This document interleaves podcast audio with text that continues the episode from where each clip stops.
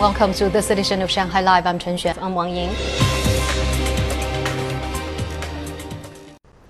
A foreign ministry spokesperson announced today that in response to U.S. House Speaker Nancy Pelosi's egregious provocation, China had placed sanctions on her and her immediate family members in accordance with laws of the People's Republic of China. The spokesperson added, in disregard of China's grave concerns and firm opposition, Pelosi insisted on visiting Taiwan. This constituted gross interference in China's internal affairs. It gravely undermined China's sovereignty and territorial integrity, seriously trampled on the One China principle, and severely threatened peace and stability across the Taiwan Strait.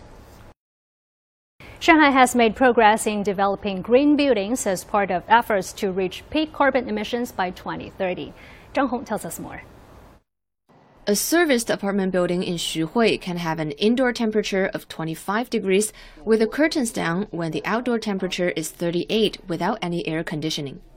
The building uses only one fifth to one third of the electricity of a regular residential building. First, we use an effective thermal insulation technique. Second, we have developed a new air conditioning system with integrated functions including cooling, heating, air and heat recovery, and ventilation. It can also filter carbon dioxide and PM 2.5. Heat recovery efficiency in the building has reached 84%. The construction process of a green building also focuses on environmental protection. At the construction site in Gucun town of Baoshan, little dust and mud was seen as the construction company adopted a new technique. We used an innovative technique for prefabricated tall buildings to replace the traditional one that requires partial support racks. We only need to assemble the pieces at the site, reducing noise and pollution by at least 80%.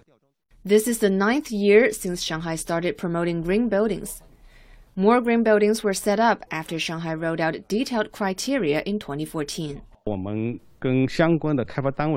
We've been working with developers to explore ways of green construction. In general, our trial projects are working well. Developers also believe with more policy support it can be a future development trend. So far, green buildings in Shanghai account for 305 million square meters, an increase from 14 million square meters in 2015. Landmark green structures include Shanghai Tower and the National Exhibition and Convention Center.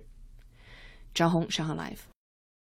A new round of talks on the revival of a 2015 nuclear deal between Iran and world powers began in the Austrian capital of Vienna yesterday. This latest event was restarted after a nearly five-month hiatus. Iran's top negotiator Ali Bagheri Kani negotiated indirectly with the U.S. Special Representative for Iran through an EU mediator. According to an EU diplomat statement, the negotiation was developed related to the plan's latest draft. Additionally, Iran insisted that the United States to delist its paramilitary revolution, Revolutionary Guard as a terrorist organization.